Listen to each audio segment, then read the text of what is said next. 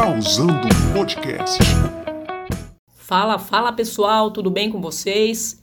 Deixa eu perguntar uma coisa: quem aqui era uma criança medrosa? Aquela criança que tinha medo de dormir no escuro, medo de dormir sozinha, sabe aquela que quando precisava fazer xixi de madrugada ficava se segurando por medo de levantar e ir até o banheiro no escuro, porque eu sinceramente era isso e muito mais. Eu era uma criança muito medrosa, muito, muito, muito, muito desde cedo. Sempre sentia presenças que eu não sabia explicar que presenças eram aquelas, como se alguém estivesse me observando e eu acredito que a maioria das crianças deva ter isso. Eu sei que eu era muito medrosa, tinha medo de dormir sozinha, tinha medo do escuro, tinha medo de ir ao banheiro de madrugada. Se precisasse tomar água de madrugada, eu não levantava, ficava morrendo de sede até, até o dia amanhecer. Eu cheguei muitas vezes ao absurdo de, ao segurar para fazer xixi de madrugada, não aguentar, fazer xixi na cama.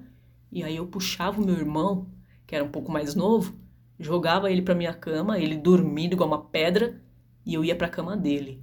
E aí no outro dia, logo pertinho de amanhecer, assim, eu mandava ele de volta para a cama dele e ia para mim como se nada tivesse acontecido e, e, sempre dava merda, né? Porque ele estava todo mijado, né? Tinha dormido em cima do meu mijo. Enfim. E aí eu fui crescendo, fui crescendo e os medos foram me acompanhando. Só que um certo dia, eu tinha 13 anos. E aí morreu o cunhado da minha irmã. Só que esse cunhado não era alguém que morava tão próximo a gente. Então eu não tinha tanto contato e eu já tinha medo. E falei, eu não vou nesse velório. E fiquei em casa com a minha mãe e a família toda foi ao velório do Luizinho. E aí, na madrugada, dormindo lá, de repente acordei Sentei na cama e quem eu vejo aos pés da cama, olhando para mim, dando risada? O Luizinho. E ele ria, ria, e é como se ele soubesse que eu estava enxergando ele, e eu tentava gritar, e eu devia estar ali com calafrio, taquicardia, e eu não conseguia, travei. Até que minha mãe acordou, olhou assim, falou: Eita, o que, que foi? O que está acontecendo? E eu não consegui explicar, mas consegui voltar a dormir. Pois bem, no dia seguinte fui lá, né, contar pra, pra todo mundo. Ah, eu vi o Luizinho, que não sei o quê. E todo mundo tirava sarro da minha cara, ninguém botava fé. E eu falando, falando, não, eu vi, eu vi, porque era muito nítido para mim, muito real mesmo. Até que minha irmã falou assim: tá bom, tá. Já que você viu mesmo o Luizinho, então descreve aí que roupa que ele tava vestido. Aí fodeu. Na hora que eu falei a roupa, nossa, se calou na hora. Ela falou: caraca, meu ele foi enterrado com essa roupa. Aí ferrou pro meu lado, porque até então, querendo ou não, ainda tinha aquela ideia de que ah, pode ser viagem minha, coisa de criança, coisa de adolescente, enfim, fantasia mesmo. E naquele momento eu falei: "Não, meu, foi real. Foi real o que aconteceu". Então eu cresci uma pessoa muito medrosa. Aí, enfim, o tempo passou, casei e tudo mais, só que eu me separei. E eu tive que morar pela primeira vez sozinha. E a princípio, nem lembrei do medo, para falar a verdade. Só que um determinado dia, lá estou eu chegando na minha casa, estava vindo do trabalho e tudo mais, começo a subir as escadas do prédio.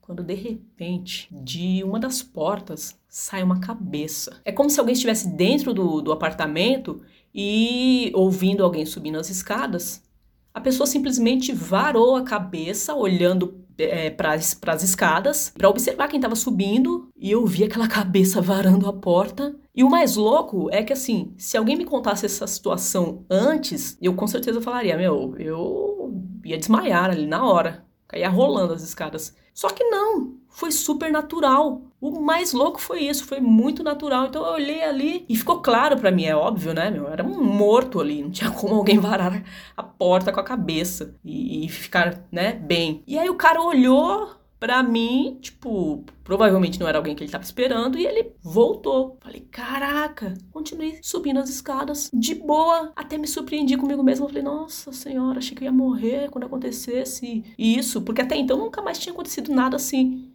Aí beleza. Aí cheguei em casa, falei, vou lavar a louça. Tô lavando a louça eu começo a sentir uma presença atrás de mim, como se alguém estivesse me observando. E começou a me incomodar aquilo, sabe? Começou a me dar um medo. E, e eu não conseguia me concentrar ali na louça por medo de ter alguém, sabe, me olhando. E, e aquele medo que há muito tempo eu não sentia. Daqui a pouco eu começo a ouvir. Ouvir passos é, se arrastando, como se fossem chinelas se arrastando. Bem devagar. Eu falei, cacete, olhava, olhava, não via, olhava, não via, mas aquela, aquele medo, aquela aflição, lavei a louça, rapidez, beleza. E aí fui pro quarto. Quando eu fui pro quarto, começou a vir a imagem na minha mente da pessoa que estava caminhando dentro da minha casa. Era uma senhora. E o mais louco é que assim a imagem ficou muito nítida. Era uma senhora, ela tinha um coque, cabelos grisalhos, ela estava de saia. Sabe aquelas senhorinhas que usam um, um casaquinho feito de linha por cima? E ela tinha é, umas meias, tipo daquelas que pessoas que têm problemas de varizes usam. Elas, ela usava essas meias e tinha chinelinho de enfiar o pé. Então ela estava andando, arrastando os pés e ela era um pouco fortinha, era branca. E ali eu falei, meu pai amado, aí só soube fazer prece e tudo mais. Mas o mais interessante disso tudo foi ver que, por mais que tenha tido nessa segunda experiência aí, que foi tudo, tudo no mesmo dia, um medo danado, não rolou o que eu imaginava que poderia acontecer. Eu de fato achava, como acho que um monte de gente deve achar, né? Nossa, o dia que eu der de cara com o espírito, eu caio dura do outro lado. E não.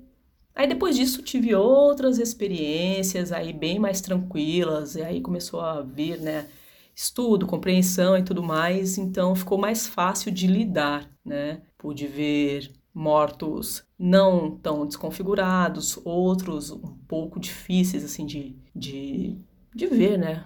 Mas o medo foi sendo amenizado nesse sentido.